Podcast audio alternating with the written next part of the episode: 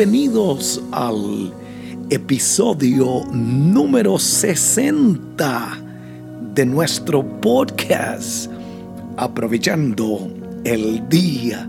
Increíble llegar a 60 podcasts, 60 mensajes inspiradores. He hablado de tantos y tantos temas. Hemos cubierto tanta y tanta necesidad. Y quiero una vez más inspirarte para que seas mejor con verdades que estoy seguro volverán a transformar tu vida, tu familia y tu empresa. Soy Hilder Hidalgo, esposo, padre, pastor, empresario, autor y tu podcaster. Y te invito a aprovechar el día. El tema de hoy es el propósito óptimo del hombre. Hoy termino esta serie de cuatro episodios. Cada uno fue importante y fueron progresivos. Si es el primero que escuchas, tienes que escuchar el 59, el 58 y el 57, porque marcarán tu vida para entender para qué existes y cómo descubrir el propósito de la vida. Durante estos podcasts hemos tocado diferentes temas sobre el propósito. Hoy hablaré sobre el propósito óptimo, escúcheme bien, el propósito principal para el cual fuimos creados. Es un episodio espiritual y creo que va directo al corazón. Siempre he tratado de tocar temas importantes, temas del momento, pero hoy es un episodio directo a tu corazón.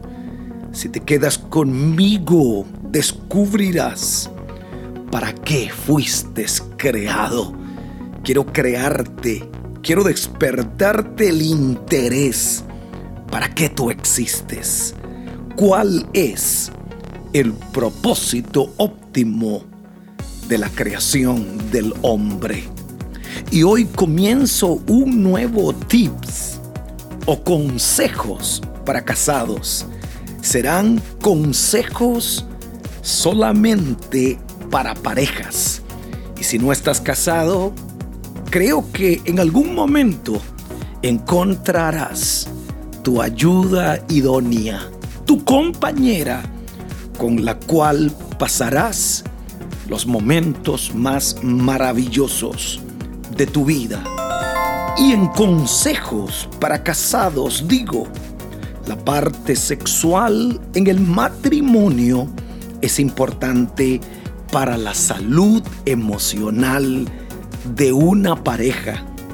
No dejes de tener relación íntimas con tu cónyuge. Por nada, escúcheme bien, porque eso, si lo haces, será peligroso para tu matrimonio. Y el tema de hoy es el propósito óptimo del hombre. Hoy muchos deciden seguir el propósito primordial de la vida humana. Trabajar, y no que no sea importante, hay que trabajar, porque si no trabajamos, no conseguimos el dinero y, el, y la forma de poder progresar. Pero ese no debe ser el propósito primordial. El propósito de la vida humana es trabajar, comer, dormir, porque hay que dormir, socializar con los demás, disfrutar, porque queremos disfrutar y pasarla bien. Ese es el propósito primordial de la vida humana. Isaías capítulo 43 es el versículo base, es el versículo del episodio. Y dice esto, Isaías 53, 7, todos los llamados, esto es para ti, esto es para mí, esto es para todos, todos los llamados de mi nombre, para gloria mía, escuche esto, para gloria mía los he creado. Fuiste creado para la gloria de Dios. Los tomé, escuché esto, y los hice. Hay un propósito primordial para nuestras vidas. Fuimos creados para su gloria. Otro versículo dice que fuimos creados para la alabanza de su gloria. Hay un propósito primordial para nuestras vidas. Significa vivir para la gloria de Dios. Antes de reflexionar un poco detalladamente en el pasaje que vemos, tenemos que entender que el significado de dar gloria a Dios es muy amplio. Pero un significado fácil de entender sería que vivimos para su gloria.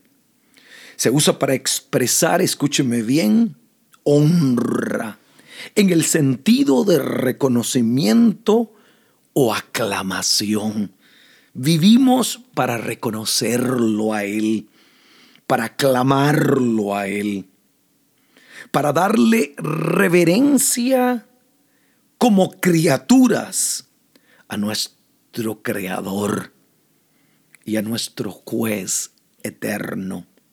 Glorificar a Dios es reconocerle, aclamar su santidad, su poder, vivir eternamente agradecidos, siempre, de manera que sea un estilo de vida. No podemos decir que damos gloria a Dios si nuestra conducta, nuestra reverencia, nuestro, nuestro temor hacia Dios no va de acuerdo con su palabra. Escúcheme bien, de lo que ella enseña acerca de, de su gloria. Hoy quiero que puedas y podamos entender de que fuimos creados para, para la gloria de su alabanza, para honrarlo a Él, para vivir para Él, para satisfacerle a Él, para ser su compañía y que Él sea nuestra compañía. Nada fue creado, escúcheme bien, por casualidad. No existimos para eh, llenar un hueco o llenar un vacío. El propósito de Dios al crearnos fue que le glorificáramos. Obviamente esto no, no, no tiene que ser una novedad.